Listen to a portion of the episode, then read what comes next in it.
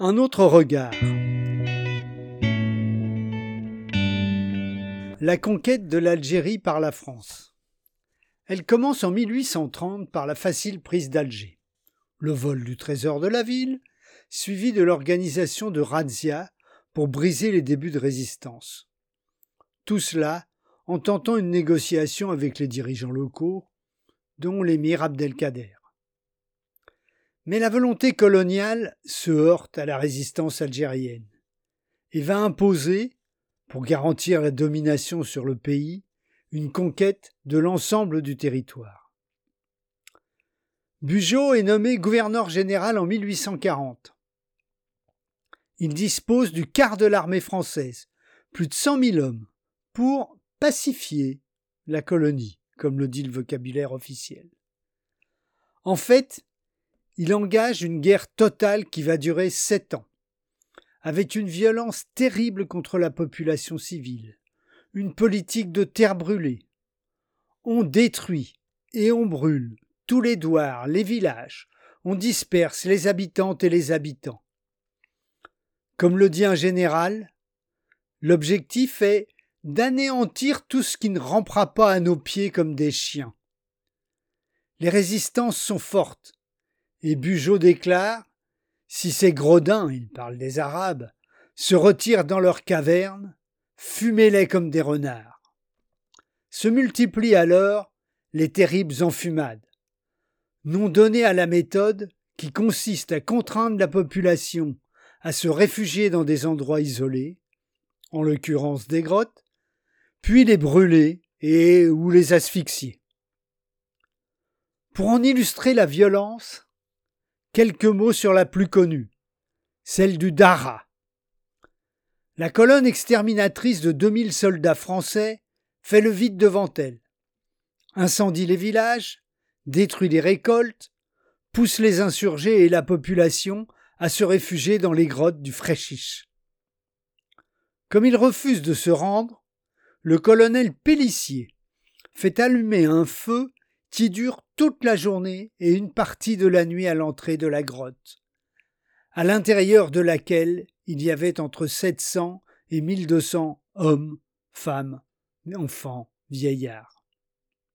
Aucun ne survivra. La description dans la presse est terrible. Rien ne pourrait donner une idée de l'horrible spectacle que présentait la caverne. Tous les cadavres étaient nus dans des positions qui indiquaient les convulsions qu'ils avaient dû éprouver avant d'expirer. Le sang leur sortait par la bouche. Mais ce qui causait le plus d'horreur, c'était de voir des enfants à la mamelle, gisant au milieu des débris de moutons, des sacs de fèves, etc., etc.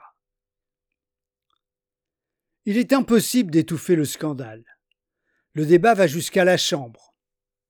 Le général Pellissier est défendu par Bugeaud qui déclare que l'enfumade était un événement cruel mais inévitable, car il était important pour la politique et pour l'humanité de détruire la confiance que les populations du Dara et de beaucoup d'autres lieux avaient dans les grottes.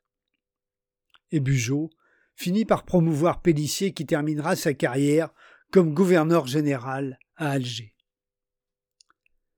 Du fait des massacres, des déportations, des famines ou des épidémies, selon Olivier Lecourt Grand Maison, c'est un tiers de la population qui sera ainsi exterminée en quarante ans. La conquête de l'Algérie s'accompagne en outre, dès le début, d'une colonisation de peuplement. Composée de migrants, fuyant la misère, français, espagnols ou italiens, de militants républicains que le pouvoir veut éloigner de Paris, et de militaires qui deviennent des colons en s'installant et en aménageant le territoire conquis. Les terres sont confisquées, accaparées par la force. En 1847, plus de cent mille Européens sont arrivés. Ils sont majoritaires à Alger et à Oran, monopolisent le commerce avec la France. La colonisation crée une violence qui ne s'arrête jamais, à tel point qu'un siècle après, entre 1956 et 1962, dans les montagnes de l'Orès et du Djurdjura, l'armée française a encore utilisé des gaz toxiques dans les grottes servant de refuge aux combattants de l'armée de libération nationale et aux populations fuyant les représailles. On ne connaît pas le nombre de victimes des 95 opérations qui ont été menées entre 1959 et 1962. Comme l'écrivait le Martiniquais Aimé Césaire dans son discours sur le colonialisme, la colonisation est une tête de pont de la civilisation dans la barbarie, d'où, à n'importe quel moment, peut déboucher la négation pure et simple de la civilisation.